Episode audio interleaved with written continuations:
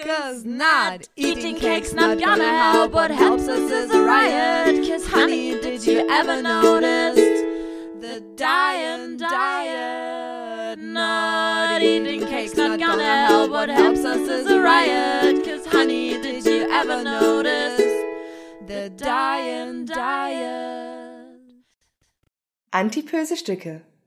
Ein Podcast mit Katharina Sophie Hautmann und Antje Kröger. Herzlich willkommen, liebe Leute. Es ist ein neuer Monat. Es ist Oktober. Wir haben immer noch Staffel 3, aber Oktoberstück 1. Und ganz viele tolle Sachen werden passieren. Wir sind schon ganz aufgeregt. Wir haben. äh, Alles neu macht der Oktober und nicht mehr der Mai. Genau, wir scheißen nämlich auf Reime heute. so, wir haben. Ähm, Wir haben keinen Gast. ich wollte gerade sagen, wir haben ich deswegen habe ich unter. Guck mal hier, Was ich bin ich schon- denn jetzt? Hat- Da habt ihr Du dafür bist- schon ein Wort. Nee, du bist ja. Du bist Unser unser Sidekick. Sidekick. Scheiße, das hat mir keiner gesagt. Ah, schön. Mhm. Unser Sidekick im Oktober. Ja. Äh, stellt sich selber vor. Wie immer. Ja. Ja. Lieber Sidekick, bitte stell dich vor. Genau, also ich bin Mona ähm, und war auch schon mal hier, damals nicht als Sidekick, sondern als Gast. Aber Sidekick ist so schön, Mona. Ja. Jawohl. Ich freue mich auch, dass Unser ich mich Oktober- hochgearbeitet habe. Du bist der Oktober-Sidekick und der Steile Erste. Unser Erster. Das muss Ja, man auch okay. erstmal schaffen, ne? Vom Ja. Gast sich zum Sidekick ähm, genau. Äh, und Da soll ich noch mal kurz eingrätschen? Sidekick bedeutet für uns, dass du uns den ganzen Oktober äh, begleiten wirst in unseren Themen, in unserer Monatsgestaltung und aber auch sozusagen einen Großteil äh, der Gestaltung mit übernommen hast oder an Mhm. Themenfindung. durftest, ja. Jetzt Durftest. lass doch diese Frau endlich mal sprechen. Ja, Ja, ich finde Okay, das ganz gut. dann lassen wir jetzt mal diese Frau sprechen. Du hast recht. Ja, äh, tatsächlich äh, fand ich, habe ich mich total gefreut, als ihr mich gefragt habt und äh, noch mehr habe ich mich gefreut, als ähm, ihr gesagt habt, ja, okay, hast du eine Idee, was du machen willst? Und dann äh, ist es irgendwie ziemlich schnell gesprudelt und Antje war total offen, hat gesagt, ja, das machen wir und das äh, lässt loslegen. Genau, und mein wichtigstes Thema, was äh, mir sofort eigentlich im Kopf war, war, ähm, war Hunger. Und zwar auch deswegen, weil ich damals, als ich bei euch zu Gast war, als Vertreterin des Bell sozusagen, ne, als Vertreterin des Beratungszentrums Essstörungen Leipzig, in dem ich auch immer noch arbeite und Menschen berate mit Essstörungen ähm, und auch über Essstörungen gesprochen habe in dieser Sendung. Diese Sendung damals wurde eröffnet mit Antjes Frage an mich, was bedeutet für dich Hunger? Und ich habe sehr schnell geantwortet mit ja, emotionaler Hunger und ne, Kunst und Kultur. Kunst und Kultur, genau, Theaterwissenschaften. Und dann bin ich nach Hause und habe gedacht, oh, was für ein, äh, was für ein unfassbares Privileg. Und ich habe mich geschämt. Also ich habe mich geschämt für die Antwort auf diese Frage, vor allem als ich es auch nochmal gehört habe. Und dann habe ich aber irgendwann gedacht, nee, das ist Quatsch, weil ich war als Vertreterin des Bell hier. Und damit ging es sozusagen um Essstörungen und damit war auch mein Fokus irgendwie klar. Und trotzdem äh, hat sich aber für mich ein ganz großer Bedarf aufgemacht, das Thema irgendwie anders zu besprechen. Ne? Also Hunger einfach nochmal anders anzugucken. Mhm. Genau, und Und jetzt bist du Deswegen- sozusagen als privater Mensch Ja, bei uns. genau. Und wir besprechen den Hunger aus verschiedenen äh, Perspektiven. Aber ich würde dich trotzdem, weil es auch eine kleine, kleine Tradition ist, dich fragen, Mona, was isst du gerne? was ich gerne esse. ähm, ich esse am liebsten tatsächlich äh, asiatisches Essen. Also mich kann man immer auf eine Pho einladen. Da bin ich total äh, abhängig davon. ähm, und hab, bin ja auch viel gereist eine Zeit lang in meinem Leben und war wirklich, ähm, hab, bin glaube ich auch gar nicht so unwichtig immer wieder in Asien gelandet, weil das Essen dort einfach so gut ist, weil es so gut riecht und Mhm. so vielfältig ist und so ähm, völlig anders auch als ja Mhm. europäisches Essen oft. Und wir sind ja ganz offen miteinander. Ich würde kurz was aufgreifen, was du gerade gesagt hast, als wir das Telefon, äh, das Telefon, das Mikrofon noch nicht anhatten. Du hast aufgehört zu rauchen. Ja. Und hast gesagt, mal gucken, was das macht. Mit einem Thema, was in deinem Leben ja schon eine große Rolle gespielt Ja. hat. Nämlich auch das Essen. Genau. Magst du kurz darüber nochmal reden? Mhm. Mhm. Also kurz, das habe ich in der ersten Sendung schon, Mhm. schon mal erzählt. So, und es soll auch nicht so viel füllen, aber ähm, ich war sozusagen selbst betroffen von einer Essstörung, von Bulimie zehn Jahre lang, zwischen 15 und 25. Jetzt bin ich 43. Genau, und ähm, habe damit irgendwann im Rahmen der Therapie aufgehört, auch komplett aufgehört. Und äh, jetzt ist es tatsächlich aber so, dass ich auf jeden Fall lange gedacht habe, dass ganz viel, äh, also ich äh, habe nicht nur Bulimie gehabt, ich habe auch eine Borderline-Diagnose. Und ich habe ganz lange gedacht, äh, von diesen ganzen Erkrankungen sind ganz viel in meiner Zigarettensucht noch drinne. Ne? Also auch äh, ganz viel Angst davor zuzunehmen oder mit meinem Körper dann nicht mehr zu mögen und dann wieder reinzurutschen darüber. Und jetzt bin ich äh, einfach gerade mal gespannt, äh, wie ich das, wenn ich zunehme, ob ich, äh, wie ich damit umgehe. Ne? Da kann ich jetzt noch nicht so viel drüber sagen. Ich weiß auch nicht, ob ich aufgehört habe zu rauchen ne? nach acht Tagen. wir, Aber immerhin bin das erste Mal seit langem, oder? wir werden noch das nie, nie gegen geschafft. Ende des Monats nochmal erfahren. ja, Das stimmt. Oh Ja, Gott. das stimmt. Genau, Ja. wir werden die nächsten fünf Stücke mit Mona zusammen sein, weil der Oktober schenkt uns fünf Stücke, Fünf Freitage. fünf Freitage, genau. Und äh, wir werden einen kleinen Bogen spannen, aber Mhm. den Bogen, den lassen wir mal Mona spannen. nochmal jetzt. Na, wo wir hin wollen. geht aber schon langsam jetzt über die Sidekick-Funktion. Ja, das stimmt. ne?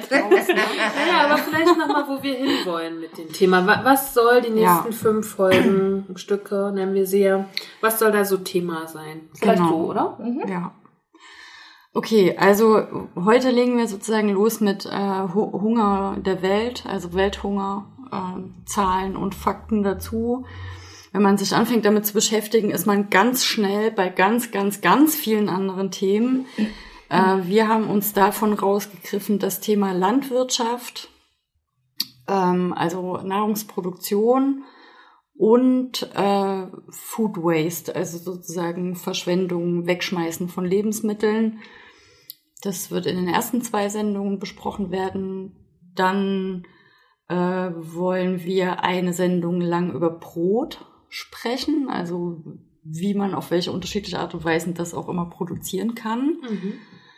Ähm, um dann tatsächlich bei der spannenden Frage zu landen, ob man denn die Idee, dass jeder nur sein Bewusstsein schärfen müsste und sich besser ernähren müsste und dann wäre die Welt auch besser, ob das denn überhaupt umsetzbar ist für die ganzen Menschen, die es jetzt schon gibt und bald geben wird. Ähm, und ob, äh, ja, wenn es gut läuft, ne? Werden wir ankommen Dann bei der Frage, Mhm. werden wir ankommen bei der Frage, was hatten unsere, unsere Ernährungsgewohnheiten und unsere Art zu leben mit Moria zu tun? Wie geht's den Leuten da jetzt gerade? Und ähm, dann, wenn es noch besser läuft, äh, kommen wir vielleicht da an, äh, uns zu fragen, okay, ähm, Corona und Verschwörungstheorien vielleicht oder Ideen über ge gesunde Ernährung als Heilsbringer und äh, sozusagen sich zu schützen vor einem Übel dieser Welt über gesunde Ernährung. Mhm. Spannend. In Kontrast zu all dem, was wir über Hunger noch so zu besprechen haben. Ne? Und so Wir haben viel vor. Ja. Wir haben viel vor, wie ihr bemerkt. Und Genau. äh, wir versuchen trotzdem, dass die Sendungen nicht allzu lange dauern, unsere Stücke, um euch auch da nicht zu überfordern und trotzdem euch mit vielen Fakten äh, zu äh, oder euch darüber zu informieren. Das ist uns wichtig. Also, ich glaube, mit Mona wird es die nächsten fünf Stücke nicht so viel Laber-Podcast werden, wie wir das manchmal tun. Das sei auch gestattet zu vielen Themen. Äh, ich glaube, wir gehen hier wirklich in eine große politische Diskussion würde ich gar nicht sagen, in eine, erstmal in eine große oder in eine Recherchearbeit, die wir für uns machen. Wichtig, genau. Ich finde, ich, das, was Mona vorhin auch off-camera, wollte ich sagen, schon mal gesagt hat, das ähm, ist, glaube ich, nochmal wichtig zu erwähnen, dass wir alle keine Experten sind auf dem Wirtschaftsbereich, dass wir alle keine Experten sind grundsätzlich rund um das Thema. Wir lesen uns auch ein, wir recherchieren darüber und ähm, Mona hat es vorhin schön gesagt, dass dieses Thema so wichtig ist und tatsächlich aber so wenig besprochen wird. Vielleicht genau aus dem Grund, weil alle davor Angst haben, ähm, nicht auf alle Fragen Antworten zu haben. Es ist trotzdem wichtig, drüber zu sprechen. Es gilt wie immer in diesem Podcast, wenn irgendwas falsch dargestellt wird, sprecht uns an, äh, schreibt uns Nachrichten. Wir sind da echt offen für äh, Diskussionen und für Feedback auch. Ähm, aber das Thema ist zu wichtig, um es nicht zu besprechen. Deswegen gehen wir das einfach an. Und ich würde ähm, für diese, für diesen Monat euch bitten, noch mehr mit uns zu kommunizieren, weil uns ist es auch wichtig, was bedeutet Hunger für euch? Was bedeutet die Beschäftigung mit dem Essen? Ich glaube zum Beispiel, dass der Oktober auch für viele Menschen äh, wichtig sein könnte in unserem Podcast, die ansonsten so ein bisschen genervt sind von unseren dicken Themen. So, ne, sage ich mal. Halt, wir sprechen ja viel über unsere Bedürfnisse, die wir als dicke Menschen haben. Aber ich würde das einfach mal sagen, dass das ein bisschen zurückgestellt gerade wird, weil es eher um einen allgemeinen Zugang zu diesem Thema wird, ne? Zu Lebensmittelproduktion. Und das muss ja jeden interessieren. Und nicht nur den sehr dicken oder den sehr dünnen oder den äh, Menschen, der das wieder auskotzt, das Essen, mhm. sondern das hat ja Relevanz für uns alle. ja. ne? Deswegen Mm, noch mehr als sonst würde ich euch bitten, mit uns darüber auch gerne zu kommunizieren auf den verschiedensten Wegen, die wir da so anbieten. Aber jetzt kommen wir zur, ba zur ba Basic, zu Basic, zu Bas Basis. Oh. Zur Basis, nämlich ein paar Zahlen. Wolltest du nicht erst noch die CD vorstellen? Ja. Ja. Musiknews. Ja. Stimmt, ich hab's vergessen. Wir wollen äh, auch eine Neuerung ab diesem Monat. Wir wollen ähm, euch mit ein paar kleinen News zum Thema ähm, beglücken. Und ähm, ich habe letzte Woche im Musikexpress äh, eine tolle CD äh, in der, also eine Review von einer tollen CD ähm, gesehen, vor allen Dingen erst. Nämlich ich habe erst das Artwork gesehen und habe dann die Musik gehört. Übrigens passiert mir das sehr häufig, auch bei Büchern, dass mir das Artwork gefällt, also die, die, das Cover mhm. oder der Buchdeckel und ich mich dann erst dem widme, was da so drinne ist. Ne? Und so das fotografische Auge hat halt sozusagen etwas entdeckt. Und zwar, die Band heißt, ich muss es erstmal hier aufmachen, Clit Drip. Gesch geschrieben C-L-T-D-R-P. Was heißt das übersetzt? Naja, Clit heißt Klitoris. Klitoris. Klitoris. Und Drip heißt Tropfen. Also, ah. ne? Okay. Weiß ich nicht. Ich hätte fast gedacht, dass man auf Deutsch, wenn man es jetzt runterbricht, nasse Muschi sagt oder so. Könnte man so übersetzen. Könnte man so übersetzen, ne? ja. Ist ein, auch schon mal ein provokanter mhm. Name einer Band. Es ist ein Trio. Äh, ich glaube, zwei Männer, eine Frau. Ich bin mir nicht sicher. Ich will euch jetzt auch die Review einfach gar nicht vorlesen. Ich will es euch nur kurz empfehlen. Warum hat es mich angesprochen? Weil das Bild, ich meine, ich habe es hier mal für die Damen geöffnet. Das ist das Artwork. Also wir sehen eine, die, die Klit sehen wir nicht. Wäre auch spannend, ob das überhaupt durchgegangen wäre, so als Artwork. Aber, nicht. aber wir sehen alles da drüber sozusagen, kurz da drüber. Und äh, ich finde es phänomenal gut. So. Also ja. es ist so, ähm, ich finde, was ich spannend finde an dem Bild, was mich so ein bisschen irritiert hat, dass die Finger so dünn sind, ne? Weil der Bauch, also sie schiebt ja ihren Bauch so zusammen. Irgendwie, mhm. man könnte meinen, da ist viel Bauch, weil da ja scheinbar auch viel Brust ist. Vielleicht sind es gar nicht ihre Finger. Das kann natürlich auch sein. Na, Mona. Naja, bei nicht Muschi auch, äh, ja. auch eine ah, Idee, ne? Das stimmt. ähm, und also Aber es sind auf jeden Fall, also wenn man klischeehaft denkt, Frauenfinger, weil sie sehen sehr, also nicht sehr riesig aus und sie haben lackierte Fingernägel. Obwohl, Auch ich dann hab, können es nicht. Ja, deswegen habe ich. aber wisst ihr was? Ich habe neulich die Frage gestellt an jemanden in meinem Leben, haben Männer jetzt auch schon lackierte Fußnägel? Weil ich letztes Jahr bei, Hm. bei Fresse zeigen, dem politischen Projekt, was ich gemacht Mhm. habe, sehr viele Männer dabei hatte, die auf jeden Fall coole Fingernägel hatten, also Mhm. cool angemalte. Und dann habe ich mich gefragt, ist es jetzt auch bei den Männern schon bei Zehennägeln? Also Und ich, ich habe hab- schon öfter ich gesehen, auch. ja. Ich auch und ich find's richtig gut. Mhm. So, ich bin total begeistert. Auf jeden Fall Clit-Trip. Kann ich sehr empfehlen. Hab's mir auch angehört. Es ist für all die Leute, die, sagen wir, musikalisch ein wenig offener sind, für Punk, für äh, sehr harte Beats und für krasse Texte. Ähm, geht sehr viel um äh, positives Körpergefühl. Zum Beispiel an einer Stelle singt sie, äh, ich liebe meinen Körper, aber ich möchte dafür nicht ins Fitnessstudio gehen. Ähm, hört es euch an, wir verlinken es in unseren Shownotes, damit ihr es auch wiederfindet. Ähm, wer Lust auf Punk hat und auf äh, spannende Texte, der darf sich das anhören. Aber jetzt kommen wir zu den Hunger, Welthungerfakten. Ist ein krasser Bruch jetzt, Ja. ne? aber das machen wir trotzdem. Die Hungerzahlen Mona heraus. Sidekick Mona, bitte. Mona, Mona hat übrigens auch sehr schöne rote Fingernägel. Habe ich vorhin schon festgestellt. Ähm, ja. Also äh, ich habe jetzt einfach mal die aktuellen Zahlen der Welthungerhilfe mitgebracht, äh, weil ich das total wichtig finde, dass wir wirklich konkret darüber reden, wie viele Menschen das denn eigentlich so betrifft, wenn wir über Welthunger reden und vor allem auch in welchen Teilen der Erde die meisten Menschen leben, die von Hunger betroffen sind. Ähm, man sagt, äh, im Jahr 2019 äh, haben 690 Millionen Menschen weltweit unter Hunger gelitten. Insgesamt leben 7,5 Milliarden Menschen auf der Welt, also 9 Prozent sind von Hunger betroffen, was jeder elfte Mensch ist. Drei Milliarden Menschen von diesen 7,5 Milliarden können sich keine gesunde Ernährung leisten. Ich finde schon jeder elfte Mensch, ne? Ja. Da Ja. stell mal 100 Menschen dahin. Hm. Das ist schon krass viel. Genau, das ist auf jeden Fall ziemlich viel.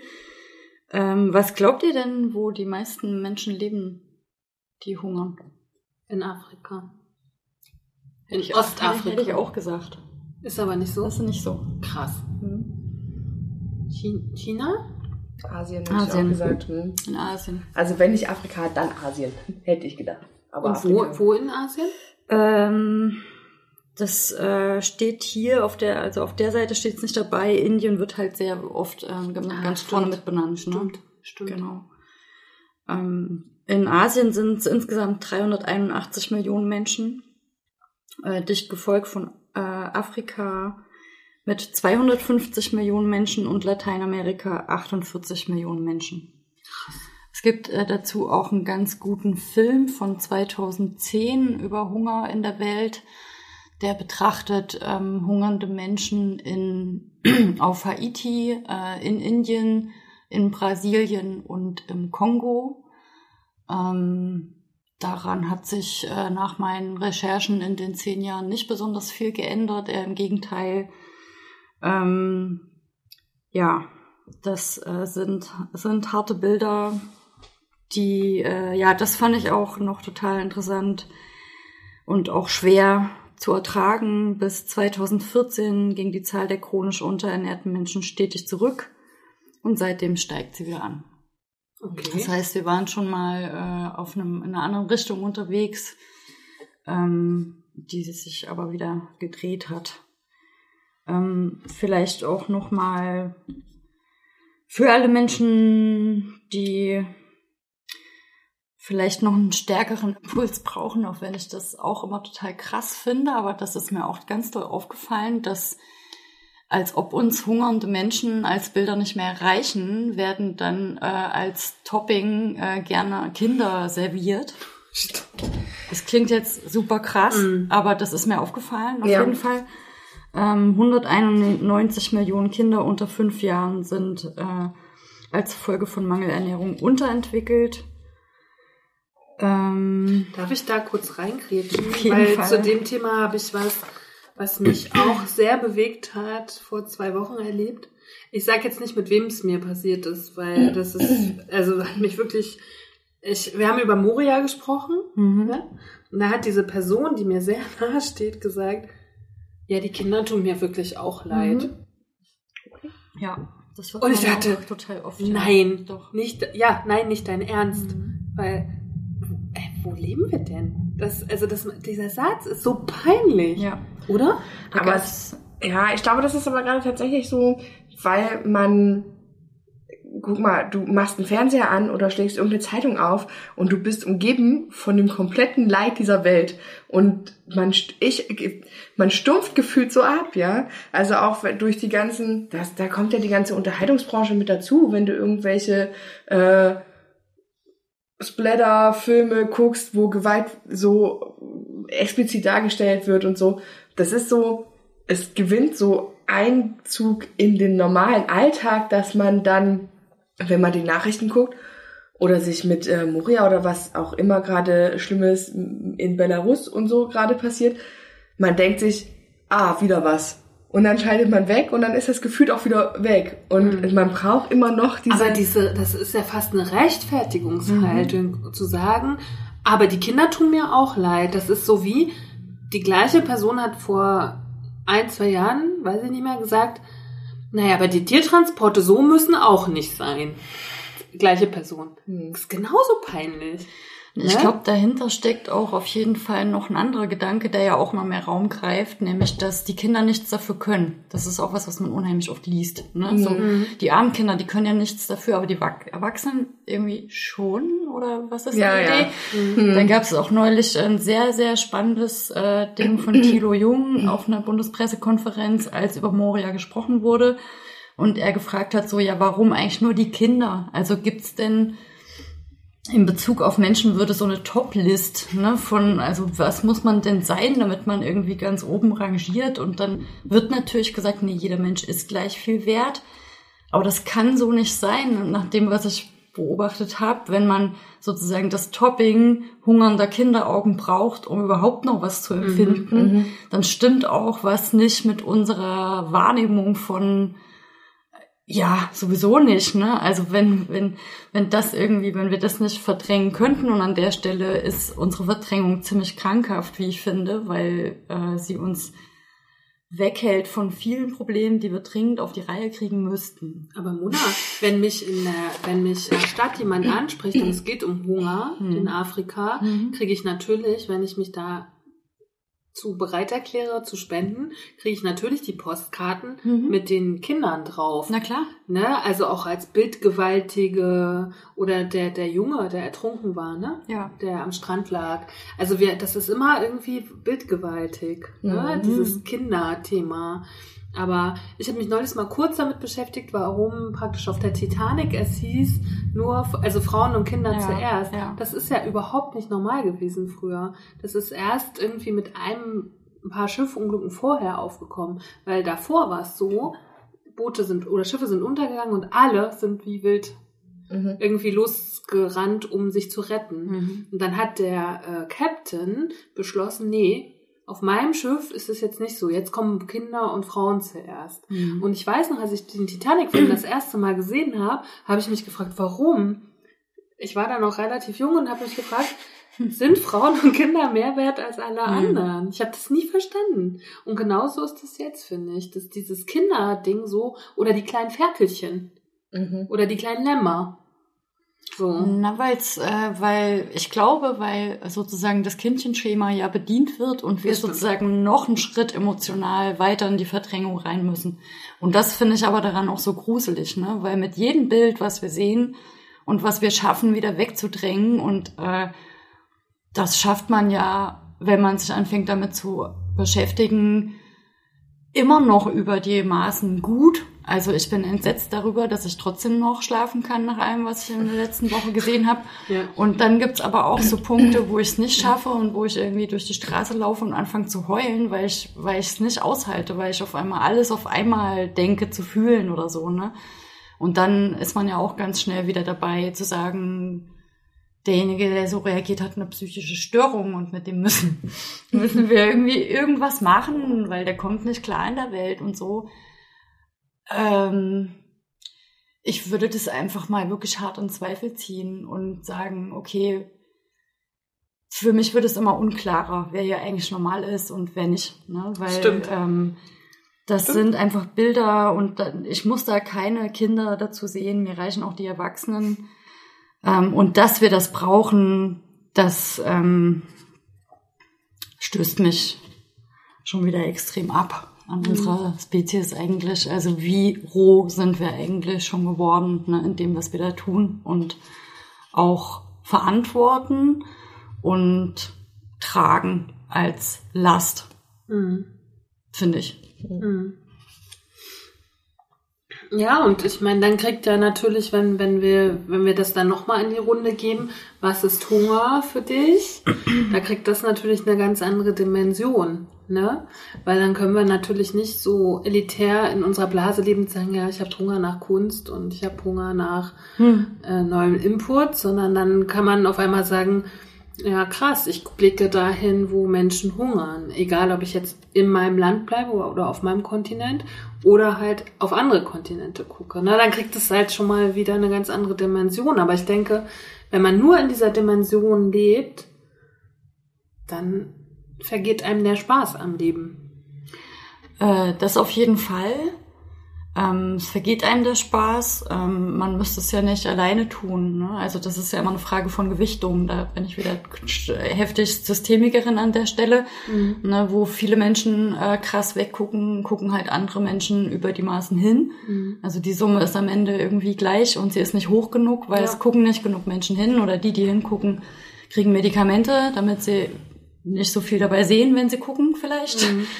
Ähm, und ich finde ja auch, dass da auch wieder so eine Schnittstelle ist zu diesem Essstörungsthema, weil ich wirklich viele Menschen in der Beratung auch vor mir sitzen habe, die über einen Versuch, ihre Lebensweise zu ändern, nämlich, da gibt's ja auch in unserer Gesellschaft einen Riesenauftrag. Ne, ihr erinnert euch, wo wir irgendwann mal hinkommen wollen, nach fünf Sendungen. Ähm, aber der Auftrag sozusagen ist alles über eine individuelle Bewusstseinshaltung zu lösen. Der ist ja, der, der strandet ja in diese Menschen rein und führt zu einer totalen Überreaktion. Und wenn die vor mir sitzen und mir ihre Gründe erzählen, warum sie das machen, dann bin ich auch total oft an einem Punkt, wo ich denke, ja, ich verstehe, was du sagst und ich verstehe auch, wie du da hinkommst. Jetzt muss ich dir das irgendwie ausreden. Schwierig. Ne? Mhm. Also, weil wenn man das alles sich so hinlegt, kommt man eigentlich dort an, wenn man es übers Bewusstsein lösen will, Mhm. dass man entweder alles richtig machen will oder am liebsten gar nichts mehr konsumiert, um die Welt irgendwie frei zu machen von noch mehr Konsum.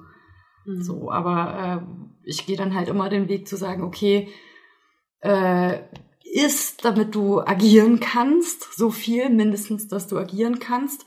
Und dann werde politisch, weil dann kannst du irgendwie halt viel mehr bewegen als mit deiner Aber- Konsumentenhaltung. Mhm, Aber wie hoch ist, weil ich würde da gerade, gerade mal was wissen wollen, wie groß ist die Prozentzahl? Du hast ja jetzt gerade von Magersucht gesprochen, ne? Also von Menschen, die nichts mehr essen.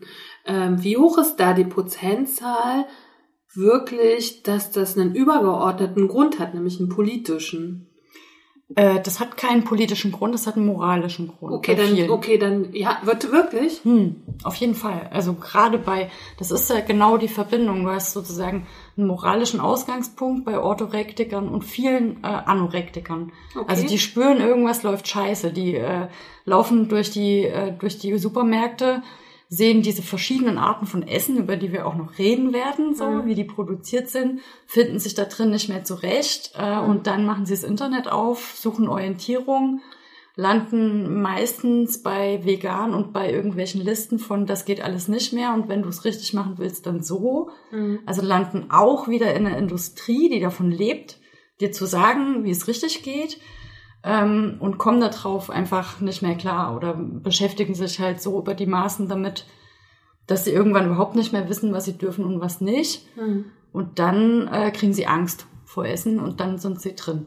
Also das Okay. sehe ich ganz, ganz oft im Verlauf. Okay. Ne? Und das ist quasi eine moralische Frage am Anfang, die nicht äh, in eine politische Ebene überführt wird, um dort was zu lösen auf einem politischen Level, sondern die sozusagen ins Individuelle gezogen wird als moralische Verpflichtung Mhm. ähm, und darin versucht wird zu lösen. Mhm. Und das funktioniert nicht. Mhm. Also sie hören dann sozusagen auf zu essen Mhm. und denken, damit könnten sie etwas bewirken. Genau. Und schaden sich dann aber sozusagen Na, selber. zumindest, äh, die denken nicht, sie könnten was bewirken, sondern sie denken, wenigstens schaden sie nicht mehr. Ne? Ah, Also okay.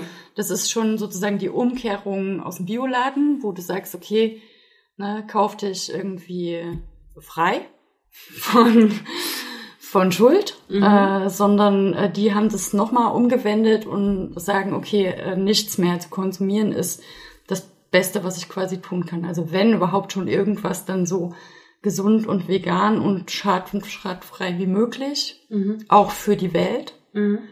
Ähm, und am liebsten aber eigentlich nichts mehr. Mhm.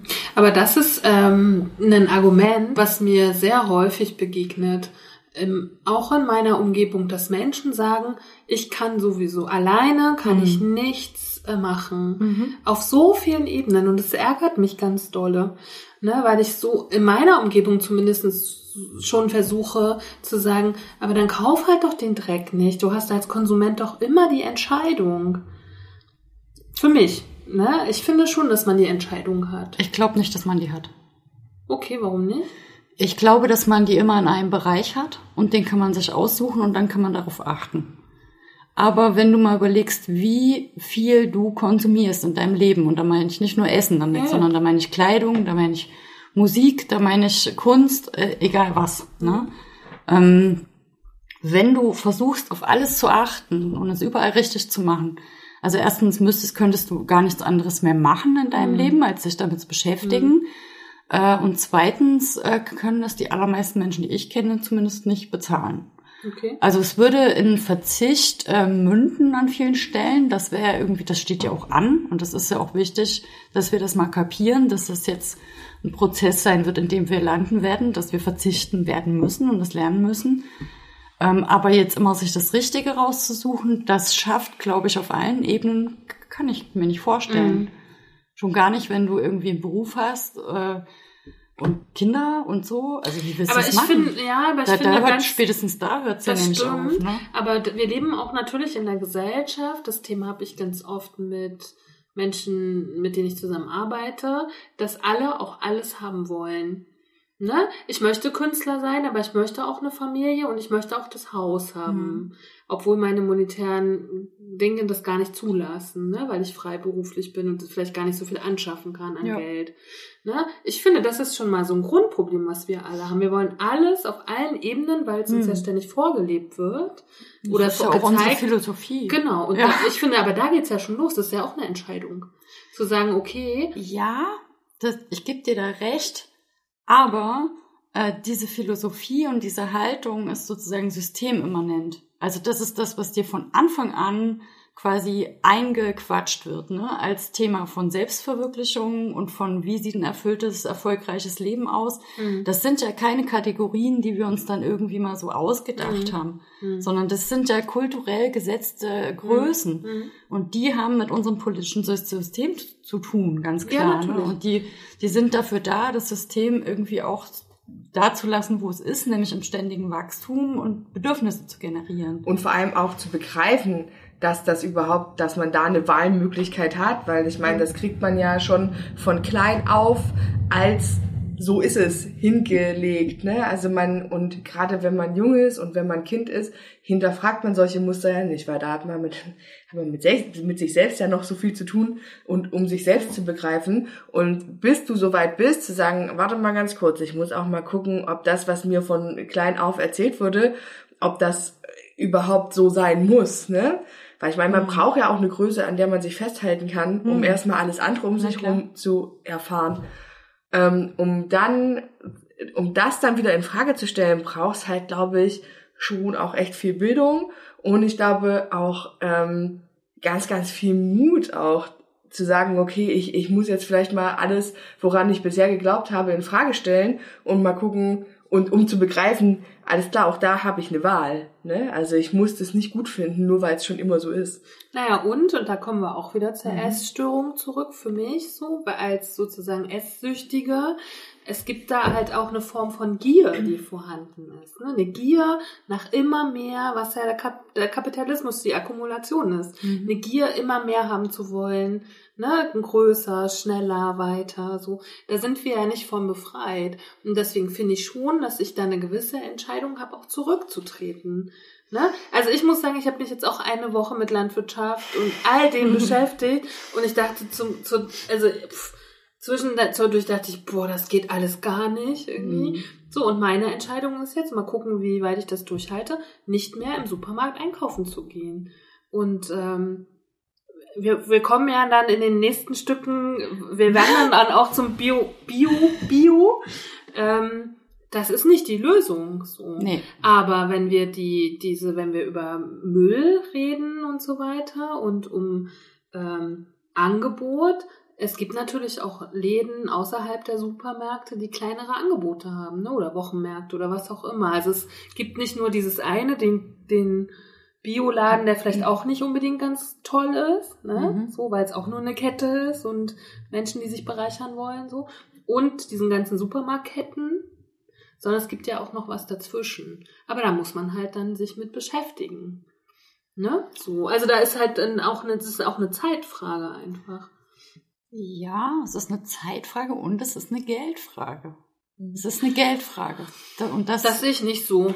Weil äh, ich bin, ich gehe wirklich seit Jahren auf dem Wochenmarkt hm. einkaufen im Monat. Es gibt Zeiten, da gibt's alles zum halben Preis.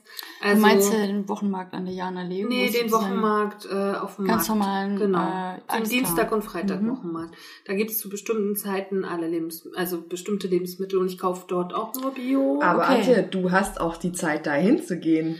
das ist auch kein Argument für mich nee, mit der aber Zeit. Aber guck mal, nee, jemand, der in einem normalen Angestelltenverhältnis ist, der arbeitet um die Uhrzeit, wo Markt ist. Aber das ist von 8 bis 18 Uhr auf. Da gibt's immer eine Zeit, wo ich da hingehen kann. Ich, ich lasse das nicht gelten, weil ja, du kannst vor der, mal, vor, dem, vor der Arbeit oder nach der Arbeit da hingehen. So.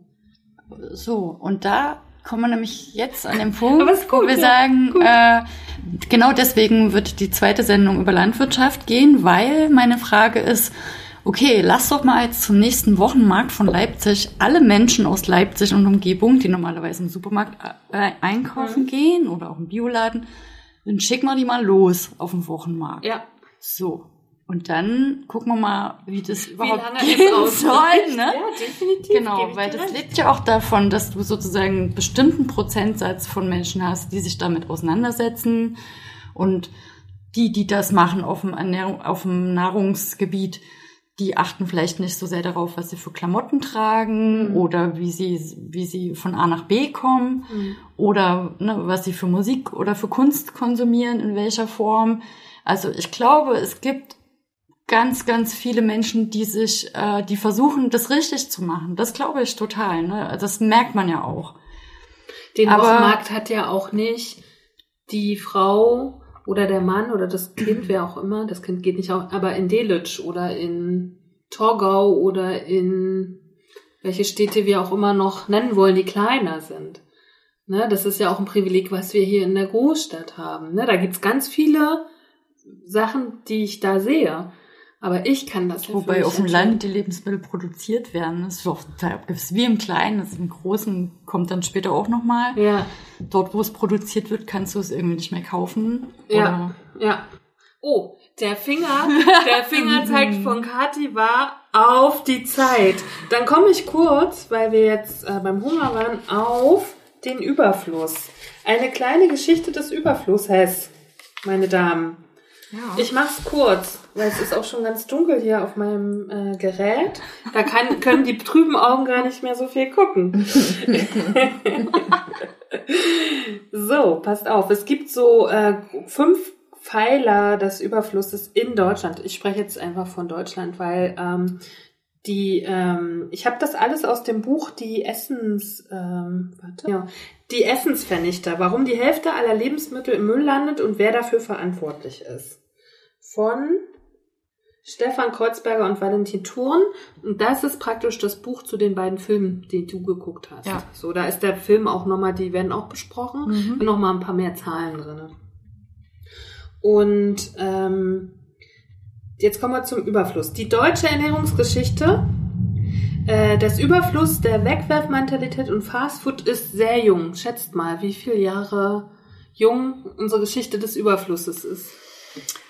Ähm, ich würde sagen, Wann begann das Elend? äh, wo denn? In Deutschland. Die deutsche Geschichte in des Westdeutschland Überflusses. oder in Ostdeutschland? Deutschland allgemein. Oder Westdeutschland. Lieber Westdeutschland. Naja, das ist schon eine wichtige Frage, glaube ich. Ja, das stimmt. Das, da beziehen die sich auch nochmal im Buch drauf. An einer anderen Stelle in der DDR gab es das natürlich nicht. Mhm. Da hatten wir keinen Überfluss. Seltenst. Es gab einmal einen Eierüberfluss, das hat meine Mama mir mal erzählt. Da sollten alle Eier kaufen, irgendwann in den 80er Jahren. Hm, Naja, ich würde schätzen, äh, so 60er Jahre, 50er, 60er Jahre. Ungefähr. Also haben mit dem 2020. ganzen, Wie viele Jahre sind das dann? naja, 70, 60 Genau. Jahre. Alles begann vor gut 50 Jahren und schwappte als äh, global äh, erste Globalisierungswelle von den USA herüber. Ähm, es gab nämlich bis vor 50 Jahren keine Supermärkte und Discountläden. Mhm. Der erste Supermarkt, der versucht wurde, der war in Osnabrück 1949, ist gnadenlos gescheitert und wieder zugemacht worden. Hat bei uns nicht funktioniert, die Leute wollten Tante Emma. So. Ähm, dann erst Mitte der 50er Jahre wurden wieder, äh, wurde Edeka, wird da genannt, hatte wieder Selbstbedienung eingeführt. Es dauerte aber fast 20 Jahre, bis sich das überhaupt bei uns durchgesetzt hat. Abgefahren, oder? Der Mensch ist dann doch ein Gewöhnungstier und jetzt Kann man sich gar nicht mehr kann man sich das vorstellen, nicht ne? mehr vorstellen. Und ist euch das mal aufgefallen? Mir fällt das mehr bei den Reisen auf, weil es noch gar nicht so stark in Deutschland ist. Diese Selbstbedienungskassen. So, Ja. Aber kommt halt jetzt hier auch mega. Ne? Mhm. So. Also nicht nur Selbstbedienung, ich gehe selber einkaufen, jetzt Ja, ja. bezahle ich demnächst auch selber.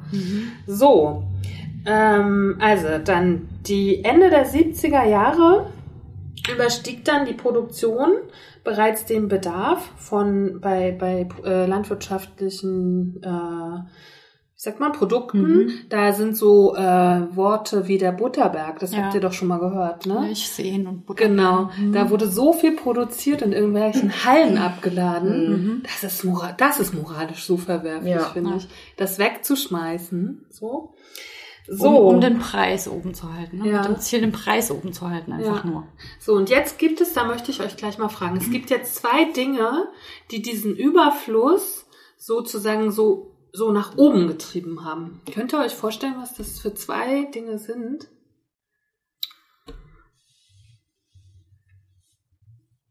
Ich gebe euch einen kleinen Die Tipp. Das eine EU? ist so die was? Also die äh, europäische Gründung der Europäischen Union. diese EWG-Geschichte Ja. auch. Das ist aber schon viel weiter vorne. Nee, es sind jetzt zwei sozusagen Dinge von außen, die passieren. Zwei Erfindungen, gebe ich mal so weiter. Verpackungsindustrie. Richtig. Das ist einmal die Dose, Mhm.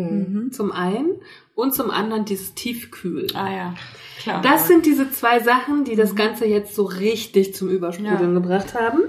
Und zwar ähm, die moderne Dose schützt vor Licht, Luft und Tierbefall. Und ähm, 1958 kam das erste Fertiggericht aus der Dose Ja, in Deutschland auf den Markt. Und was war's? Nudeln und Tomaten. Ravioli in Ich habe kurz überlegt, ob ich sage. aber- Tatsächlich. Und ist bis heute eine, ein, der billigste Verkaufsschlager und findet sich tonnenweise in deutschen Haushalten. Wahnsinn, oder? 1958. Obwohl es so eklig ist. Und obwohl man auch so geil. Ich finde das auch geil. Ich habe es auch neulich erst gegessen. Sorry, aber da bin ich, Ich bin da genau. Opfer. Könnt ihr könnt ihr einfach das nächste Mal bitte einmal Ravioli und Das Tomaten ist kein Problem. Da, darf ich kurz fragen, Kathi, isst du es auch kalt? Ich finde es auch kalt geil. Ja, ja. Aber hab ich- Mona, wir müssen Audiokommentar. Mona schlägt sich die Hände über den Kopf zusammen. Obwohl ich äh, ne, zu meinen bulimischen Zeiten hatte ich ja auch so Special-Essen, die sich leicht wieder, ne, kann ich, kann ich sagen, oder? Die wieder Doch, natürlich. Ja. Genau. Und da waren auch diese Hörnchennudeln dabei, immer mit, mit so einer Billo-Tomatensoße, weil die super weich waren und schnell und ja, ich bin- bin froh, dass ich das nicht mehr mache.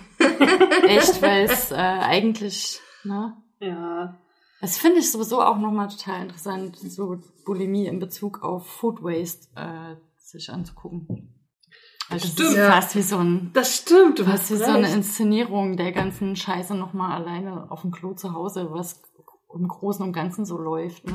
Ja. Hat auch neulich eine So, Klientin ja. zu mir gesagt, so, sie hat gesagt, wenn ich das billige Zeug einkaufen gehe, dann sehe ich, gucke ich manchmal in meinen Korb rein und dann denke ich so, eigentlich könntest du es auch direkt jetzt hier gleich in die Tonne schmeißen. Also du könntest, eigentlich müsstest du auch nicht den Umweg nicht. über deinen Körper gehen, sondern Ja. könntest eigentlich direkt, ne, kaufen, raus, Tonne, auf, rein, fertig. Aber es muss halt äh, erstmal durch den Körper durch, ne? Mhm. Aber es ist im Endeffekt genau das Gleiche, was wir machen mit Was ich bei dir spannend Essen. fand, als wir das erste Mal vor vielen, vielen tausend Jahren miteinander redeten, als du gesagt hast, dass ähm, für mich ist ja der Prozess des Essens so wichtig und für dich war immer der Prozess des Kotzens so Hm. wichtig, ne? Auf jeden Fall. Und ich habe das überhaupt nicht verstanden, weil ich gedacht habe, oh, ist aber, aber so schön, das ist ja Essen. Und Mona so, das ist doch so schön zu kotzen. Okay, gut. so, ähm, also dann muss haben man wir eher was loswerden oder was aufnehmen. Ja, das, ne? das, das, Ist eigentliche spannend. Bedürfnis halt unterschiedlich, glaube Ja, ich. ja, voll spannend. Ähm, so, dann haben wir die Tiefkühlung, die danach kam, nach der Dose. Da ähm, haben wir hier 1961 brachte in Deutschland die Firma Iglo den ersten tiefgekühlten Spinat auf den Markt. Ist auch schon 60 Jahre her, Hm. alter Falter. Ne? Also, dann haben wir Iglo als Player, der Und da ich wette einsteigt. mit dir, es gibt so viele Menschen in jüngeren Generationen, auch in meiner, das war jetzt, also, Oh Moment, oh Moment, ja Madame, was ist denn hier los? ich beende einfach kurz den Satz.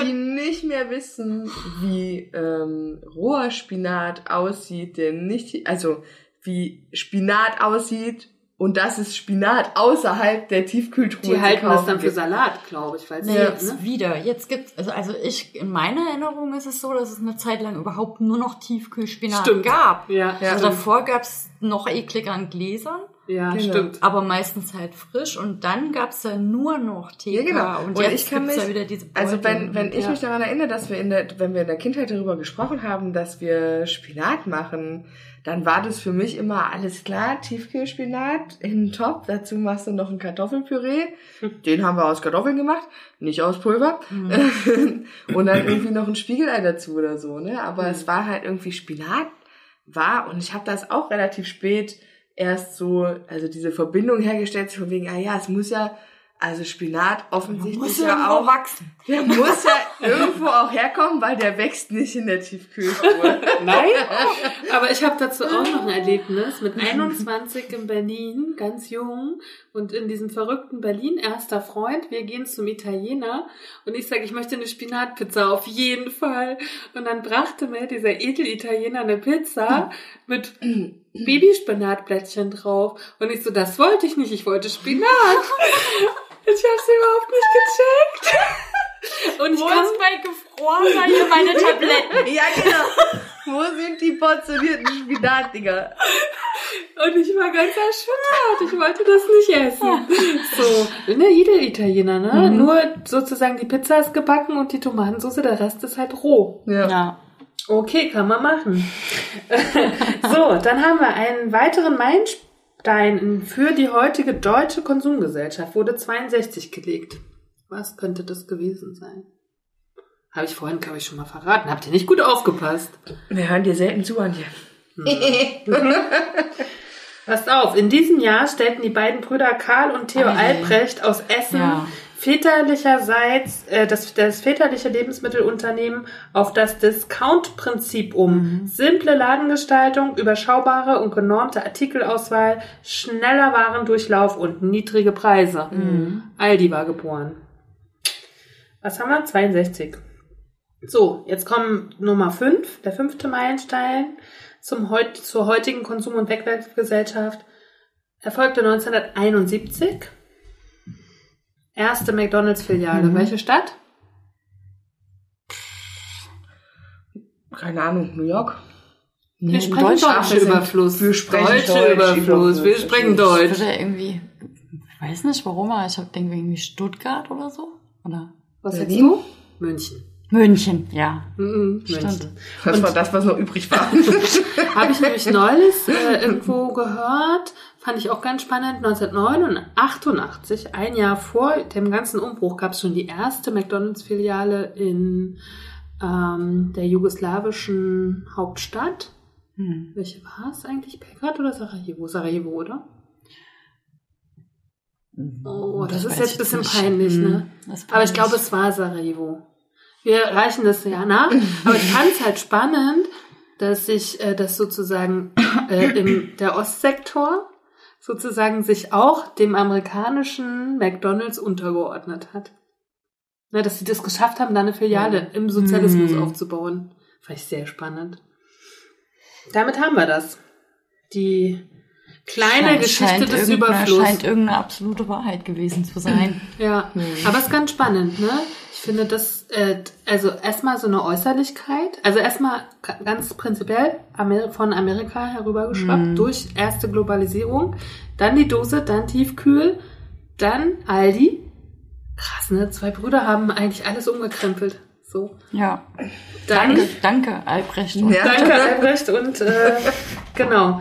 Dann McDonalds. Wie gesagt, ich finde das so verrückt, weil das ja nun äh, viel davon passiert ist, bevor ich geboren wurde, dass äh, ich mir das nicht vorstellen kann, dass es eine Welt existiert, in der es keinen Supermarkt gibt, in der wirklich kann mit oder wo es halt keine Tiefkühlprodukte gibt oder wo ich halt nicht sagen kann, ich kann mir Ravioli in der Dose kaufen. Also weil es so echt, weil ich halt, ich habe das halt nicht erlebt. So ihr, ihr auch nicht. kann es mir, glaube ich, nur deshalb vorstellen, weil äh, ich war zur Zeit der Wende, genau wie du, ja 13, 12, 13 und äh, die Überflutung meines Lebens sozusagen mit genau diesen ganzen Produkten und dieser Art zu leben, die habe ich schon aus meiner Erinnerung relativ bewusst miterlebt. Ich bin im Also ich geboren, wusste, dass es, äh, ne, dass meine Mutter hat immer sonst alles sozusagen selber gekocht. Bei uns auch. Wir haben äh, ganz, ganz viel vorproduziert. Also wir, bei uns gab es immer nur so Apfelmost zu trinken. Den haben wir einmal im Jahr gemacht und dann gab es den das ganze Jahr lang. Kartoffeln lagen immer unten im Keller, waren am Ende des Jahres super eklig. Ne? Man hat sie trotzdem schrumpelig, super ja, widerlich. Ja, ja. So, also das war eine ganz andere Idee zu leben. Und nach der Wende gab es dann plötzlich diese ganzen Produkte. Dann Ja. gab es eine Mikrowelle, dann gab es diese ganzen Produkte mit so einer Folie oben drauf, die man nur da reinschiebt. Und meine Mutter hat irgendwie angefangen, ganz viel so wegzulassen und durch so Fertigscheiß zu ersetzen. Ne? Und dann wurde so dieser Werbungssprech halt natürlich auch mit übernommen. Also man hat dann plötzlich auch über das Essen so gesprochen, wie man es aus der Werbung kannte. Ne? Also man hat das erste Mal das konsumiert, was man immer in der Werbung gesehen hat und dann musste das natürlich auch so schmecken, klar, ne? weil man hat es ja jahrelang gesehen und kam irgendwie nicht ran. Und ähm, deswegen kann ich mir die Zeit vorher noch so ein bisschen vorstellen, zumindest. Also ich kann mir die Welt ohne, ich, ich habe die noch präsent, Aber ohne den du- ganzen Verpackungsscheiß. Ja, aber hast du auf deinen Reisen nicht diese Welt erlebt? Weil ich habe das 2016 auf Kuba genau so erlebt, wie als Kind. Das gab einfach nix. So, also äh, auf Kuba war es ja so, dass ich vier Wochen dachte, ich verhungere. Okay. Weil das Essen dort so rationiert zum Teil ist. Und ne, wenn jemand, der viel und gerne isst, wird da zum Teil echt unglücklich. Okay. Ne? Weil nee, das habe ich nicht so erlebt. Ich glaube, es liegt daran, dass in Asien einfach ähm, arm und reich total nebeneinander sind. Also du hast die Menschen, die nichts haben. Mhm. aber direkt daneben hast du den Reichtum immer mit. Ja, das Mhm. ist sozusagen nicht so homogen, glaube ich, wie das in Kuba ist. Und Mhm. ich hatte natürlich das Geld, mir genug zu kaufen. Das muss man auch dazu sagen. Ich war froh, dass es auf Kuba so warm war, dass dann, dass man da gar nicht in so Hunger verfallen konnte.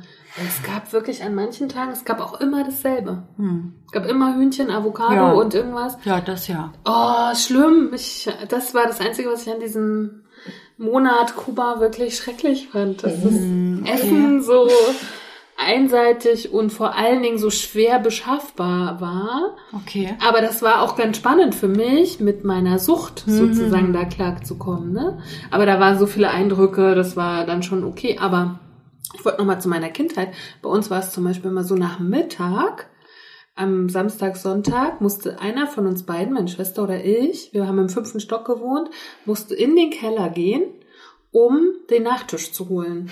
Weil da stand dann eingeweckte Gläser. Kirschen oder Apfelmus Ja. oder so. Und ich habe das immer gehasst, ich wollte nicht runtergehen. Aber einer hat halt immer den Nachtisch geholt, ne? Und, und ich glaube auch, warum ich es auch kenne, ist, weil in den größeren Städten gab es zwar in der DDR Kaufhallen, aber es gab ganz viele kleine Konsumfilialen, wo da nur eine kleine Theke war und so Ja. eine kleine Frau stand mit ihrem Kittel dahinter. Ja. Und es gab nur die wichtigsten Produkte. Milch, Hm. Eier, Brot, Ja. Käse.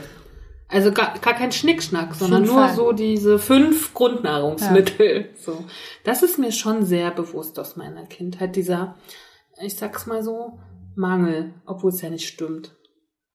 Ne? Aber ich habe es zum Teil, wenn ich mich erinnere, es ist schon manchmal Mangel auch gewesen. Ich habe an Mangel in meiner Kindheit überhaupt keine Erinnerung. Hm. Also es, ähm, Ich auch nicht. das, was du besprichst, habe ich auch ganz doll vor Augen. Also ich komme ja aus dem Dorf, ne? Mhm. Ähm, das ist ja noch mal irgendwie anders gewesen. Da gab es auch diese kleine Kaufhalle mit dem Nötigsten. Ähm, und das war danach alles weg. Also auf dem Dorf kannst du eh nichts mehr kaufen. Äh, das wurde sozusagen alles in die Vorstädte rein verlagert und in riesige, also in riesige Konsumtempel, wo ja mittlerweile schon das Leben in der Großstadt entspannt ist fast dagegen, finde find ich. Ja. Ähm, und das ist wirklich, also ich weiß nicht, ob ich vielleicht, nee, ich habe keine, ich habe keine Erinnerung an zu wenig. Ich habe hab eine Erinnerung an einseitig Mhm. und an äh, jetzt, also da, dann war es schon schön, wenn dann, dann die nächste Generation Most kam, ne? Also Mhm. der frisch gepresste, das war halt irgendwie cool. Ich glaube, der Mangel ist auch Lecker. so was Privates vielleicht, Ja, ne? wahrscheinlich, dass ich den so ne? gespürt habe. Halt. Ich kann mir schon vorstellen, dass der gar nicht so von außen war, sondern dass bei uns sehr gezügelt nur Lebensmittel vorhanden waren. Ne? Aber meine Frage an dich, Mona, weil das können, also das, weil wir ja gleich alt sind, hast du das erlebt? Wie Du- du wie übrigens nicht. Du nicht, nee, und du kannst es ja auch gar nicht wissen, weil du Westdeutsche bist. bin sehr jung und sehr westdeutsch. Kannst du dich an den Tag erinnern, wo die Supermärkte umgestellt wurden? auf.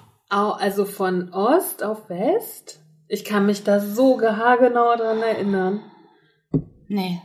Also es gab den Stichtag zwischen Ostkaufhalle, wahrscheinlich 1990, Ok- 3. Kann Oktober. nicht dran erinnern. Keine Ahnung, wann das war.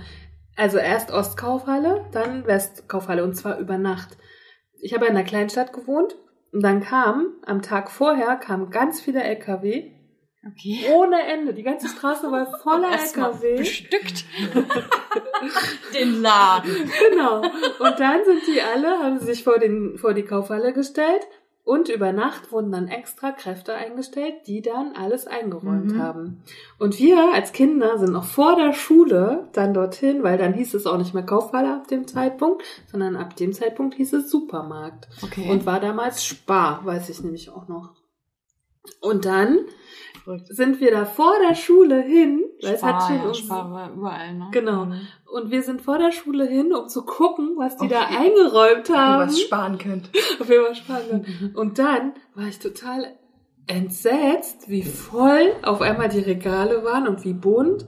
Und was wir uns gekauft haben, ist, es gab Trinkjoghurt in tausenden Farben und Geschmacksrichtungen. Erdbeer, Brombeer, das alles gar nicht. Und dann von dem Tag an haben wir jeden Tag uns so ein Trinkjoghurt gekauft, weiß ich noch.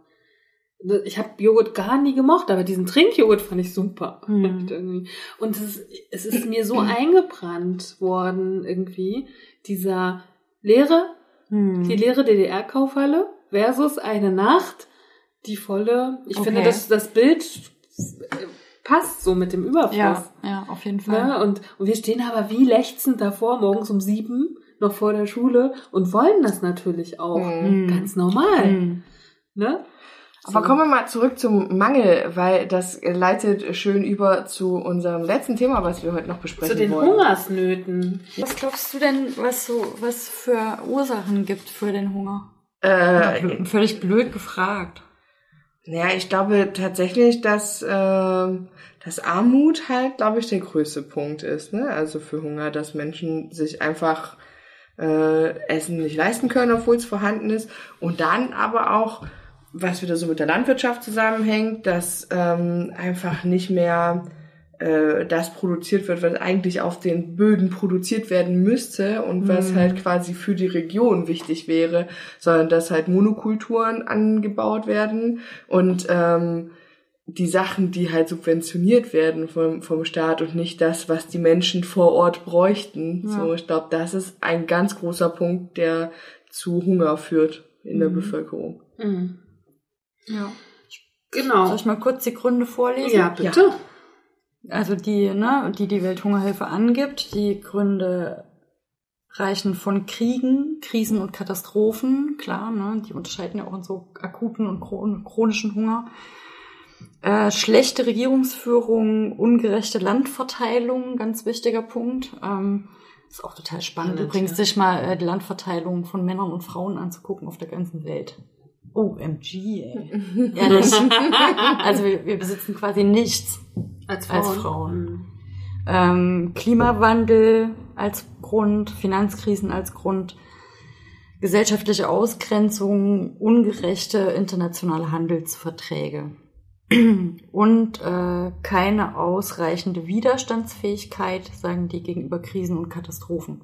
Was bedeutet, die reicheren Länder Mhm. können sich natürlich auch andere Puffer für solche Krisensituationen zulegen als arme Länder, siehe Corona. Ich wollte gerade sagen, haben wir ja in Ja, den letzten genau. halben Jahr sehr gut erlebt. Ne? Mhm. Ja. Bei Und uns gab es nur einen Mangel an nicht, also Lebensmitteln. ja, Klopapier, ey. Wahnsinn. Lasst uns nicht drüber reden. Ja, Nee, das, hab- das das habe ich auch schon wieder wir auf verdrängt. jeden Fall ab. Aber was ich auch äh, noch total wichtig fand, ist, dass manchmal gar nicht so sehr um Land geht oder um, also das Wasser eigentlich noch vor dem eigentlichen Lebensmittel liegt. Ne? Also wo das Wasser hinfließt, ist manchmal das Entscheidende. Und wegen Wasser werden viele, viele Kriege geführt. Ne? Siehe der ganze arabische Raum. Ich habe als äh, letzten Punkt noch die Hungersnot mitgebracht, weil wir mussten viele Themen auch wieder streichen oder zurückstellen, weil unsere Recherchearbeit war so umfangreich, dass wir euch das nicht zumuten dürfen, weil sonst hört uns keiner mehr zu demnächst. Ähm, Hunger war im Mittelalter so verbreitet, dass er neben Krieg, Pestilenz und Tod als einer der vier apokalyptischen Reiter galt. Das finde ich ganz Mhm. spannend. Diese vier apokalyptischen Reiter haben wir ganz oft in der Kunst. Und Hunger ist Kannst du einer uns noch davon. mal sagen, welche Krieg, Krieg? Pestilenz, Mhm. Tod und der Hunger. Ähm, bei der Hungersnot von 1315 bis 1317, also zwei Jahre, starben in Europa mehrere Millionen Menschen. Die schwerste Hungersnot im 15. Jahrhundert, ähm, Quatsch, die schwerste Hungersnot fand im 15. Jahrhundert in Europa statt. Ich komme aber jetzt zu einer Hungersnot, die auch sehr politisch ist, weil wir haben ja jetzt viel über Mhm. Politik geredet und ich dachte erst, ich möchte über die ukrainische Hungersnot sprechen, weil als ich in Kiew war, habe ich das Monument dazu gesehen und habe äh, mich mit sehr vielen Ukrainern darüber unterhalten. Das ist ja ganz spannend, dass in Osteuropa die Hungersnot viel, viel stärker ähm, im Volksbewusstsein äh, ist als der Zweite Weltkrieg und die Shoah, wie es bei uns ist, weil die so krass hungern mussten. Und ähm, die Hungersnot dort von 21 bis 24 5 Millionen Tote. Drei Jahre, fünf Millionen Tote. So, und jetzt kommen wir aber zu der großen Hungersnot in China von 28 bis 29. Das heißt ein Jahr. Zehn Millionen Tote. Krass. In welchem Jahrhundert in China? 1928 bis 1929. Ähm, Das ist alles noch drin, ne? In den das ist alles noch drinne. Und jetzt, ähm, dann, also wir haben ja, ich habe gesagt, 21 bis 24 in Osteuropa 5 Millionen, ne? Und dann zehn Jahre später, Mhm. nämlich 32 bis 33, nochmal 6 bis 7 Millionen. Das heißt insgesamt in den 20er, 30er Jahren Osteuropa 11 Millionen Tote nur in Mhm. Osteuropa. Mhm. Das finde ich so krass viel. so, und jetzt haben wir China 28, 29, 10 Millionen. Und jetzt 59 bis 69, 61, 1900. Mhm. 15 bis 43 Millionen. Das steht bei Wikipedia so. Wo? Das in China. Wenn Okay. wir jetzt aber mal da ein bisschen reingehen in dieses Thema, was da in China passiert ist, spricht man, also ich habe mir ein paar Bücher auszugsweise durchgelesen, also nicht durchgelesen, also auszugsweise gelesen. 43 Millionen stimmt überhaupt nicht mehr mit der heutigen Forschung überein. Man geht fast von 60 bis 80 Millionen aus. Die nur an Hunger Die gestorben nur an Hunger von 59 bis 61. Das ist die große chinesische Hungersnot, damals in der Volksrepublik China. Ähm, man spricht auch vom großen Sprung nach vorn, so heißt diese Dekade. Das heißt, Mao Zedong wollte damals, dass China Weltmacht wird Mhm. und ist über diese 40 bis 80 Millionen Leichen gegangen, um die Industrialisierung voranzubringen. Also kein so neues Phänomen. Kein so neues Phänomen. Äh, wer da ein bisschen reingehen möchte in dieses Thema, wir können da zwei, drei Bücher verlinken, die ich ganz spannend finde. Ich glaube, das müssen wir jetzt nicht im Podcast machen. Mhm. Ähm, da spielen auch Sachen wie Kannibalismus eine große Rolle. Mhm. Den äh, Menschen wurde das Essen einfach auch weggenommen. Mhm. Da spielt auch wieder Arm und Reich. Auch im Sozialismus gab es Unterschiede. Das wird oft vergessen. Ne? Gerade in China gab es da sehr große Unterschiede. Ja. Ne? Da wurde den armen Bauern dann ne, weggenommen, um die Regierungsmitglieder zu füttern, sozusagen. Aber das haben selbst meine Großeltern auch erzählt, die ja Bauern waren. Mhm. Ne? Also die, diesen Wechsel haben die nämlich miterlebt, sozusagen die gewesen zu sein, die das Zeug produziert und im Überfluss hatten, hin zu der Enteignung und dann die Erfahrung zu machen, so, okay, es wird uns irgendwie alles weggenommen und jetzt kommen, müssen wir plötzlich in die Städte fahren, um was zu essen zu kaufen. Ja. Also Ja. vorher war es halt genau eine umgekehrte Bewegung. Ja. Das ist auch verrückt, dass das immer das ist, was ich als erstes gelesen habe bei der Recherche, dass der äh, Hunger am größten ist im ländlichen Raum, wo eigentlich die Nahrung produziert wird. Ja. Das Mhm. ist so absurd eigentlich. Ne? Mhm. Ähm, naja, und es ist auch ein Machtmittel, um die Leute gefügig zu machen. Ne? Und gerade in China, das ist ja, wir wissen ja die Dimension von China. Du musst ja irgendwas machen, dass deine, dass die Leute dir folgen. Und das wollte ja der, der Mao halt, ne? Also der wollte ja, dass die Menschen ihm folgen und seine Leute gefügig machen. Aber ich finde die Dimension, die das hat, irgendwie 80 Millionen, wenn, wenn wir wirklich von 80 Millionen, das ist einmal Deutschland Mhm. die einfach nur wegen Hunger. Und da haben wir noch nicht die Leute, die umgebracht wurden, da haben wir noch nicht die Leute, die gefoltert wurden. Ja. Nur Hunger. Ja. Hm. Ne? Und dann können wir mal potenzieren, wie, wie hoch dann noch, ne? Also, Ja, und dann kann man sozusagen von der Erfahrung, die ja wirklich noch nicht lange her ist im menschlichen, in der menschlichen Sech- Geschichte, ja, 80 Jahre. da, von da aus dann nochmal auf diese Überflussbewegung schauen, die sich Mhm. in den 60er Jahren Mhm. entwickelt hat Mhm. und in das Gefühl dazu, weil dann sieht ja nämlich schon wieder ganz anders Ist aus. ja der gleiche ne? Zeitraum, genau. ne? Das ist ja so verrückt. Mhm. 59 bis 61. Ja. Und dann haben wir ja gerade Guanidoso und so, ne? Mhm. Es ist der, in demselben Zeitraum, Ja. wo wir sozusagen als, als West, ähm, wie sagt man, als West, als westliche ähm, Kultur sozusagen den Überfluss für uns entdecken konnten, sind andere in, in den Hungertod gegangen. Ne? Und letztendlich, wir dürfen ja nicht vergessen, dass es heute wieder so ist. ja, das meine ich mit, es ist nicht so eine neue Entwicklung. Ja. Also auch das, ähm, ne, um, um nochmal zurückzukommen auf, okay, wie hält man das denn überhaupt aus, diese Bilder zu sehen, ne? wenn wenn das sozusagen ein Ersteindruck für mich als Menschheit wäre von, okay, wir leben auf dieser Welt, das ist super ungerecht und die einen sterben, die anderen nicht, ähm, dann aus, mein, aus meiner Lebensspanne heraus äh, geguckt, ist es ja unvorstellbar. Mhm. Und wenn man mal irgendwie noch 100 Jahre dazu liegt, dann merkt man, dass es sozusagen in die Menschheitsgeschichte immer schon ein, also eingeschrieben war, dass halt manche zugunsten anderer sterben. Mhm. Ähm, es wäre irgendwie, also wenn wir was weiterentwickeln sollten, ja, bewusstseinsmäßig, mhm. dann würde ich ja mal sagen, wir sollten jetzt nicht das Bewusstsein der Einzelnen für die, die, die richtige Reissorte weiterentwickeln, sondern das ist die Scheißstelle, wo wir uns irgendwie weiterentwickeln müssen. Mhm. Dass das eigentlich nicht mehr nötig ist aufgrund unserer technischen Entwicklung.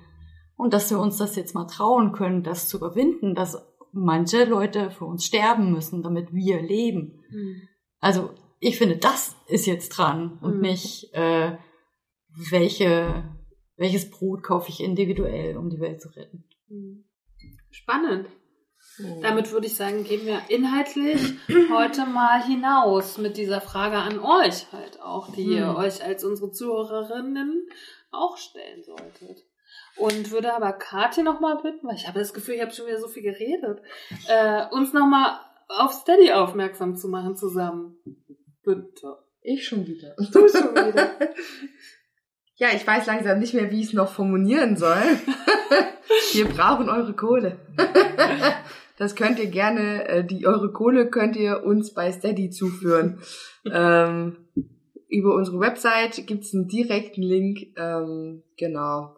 Für solche Recherchen, wie wir sie heute gemacht haben, schaffen wir ähm, Bücher an und äh, wir wollen das alles gut machen und ähm, nochmal, wir bezahlen monatlich für PodiG und, und, und. Wir machen das unglaublich gerne. Wir möchten aber auch, dass ihr als Konsumenten uns dabei helft. Das Wort Konsument ist so schön. Ne? Konsum, Konsument, ja, aber es ist auch für uns natürlich wichtig, auf jeden Fall. Das muss reichen an der Stelle. Das muss auch wirklich reichen. Ähm, wir hören uns am kommenden Freitag wieder. Mit Mona. Mit unserem Sidekick Mona. Und danke, wir, dass ich hier bin. Den wir im Oktober so nicht wieder loslassen. nein, nein, nein. nein. ich finde, das ist eine sehr spannende ähm, Grundlage an Diskussionen und ähm, anderen Einblick und andere, anderer Perspektive. Das finde ich sehr schön. Und aber damit verabschieden wir uns heute, ja, Kathi? Mhm. Bist du einverstanden? Ich bin einverstanden. Die Zeit sagt auch, ich bin einverstanden. Gut. ähm, dann würde ich sagen, waren das für heute die antipösen Stücke mit Antje, Mona und Kathi. Tschüss. Tschüss. Tschüss. Cause not eating cake's not gonna help. What helps us is a riot. Cause honey, did you ever notice the dying diet? Not eating cake's not gonna help. What helps us is a riot. Cause honey, did you ever notice the dying diet?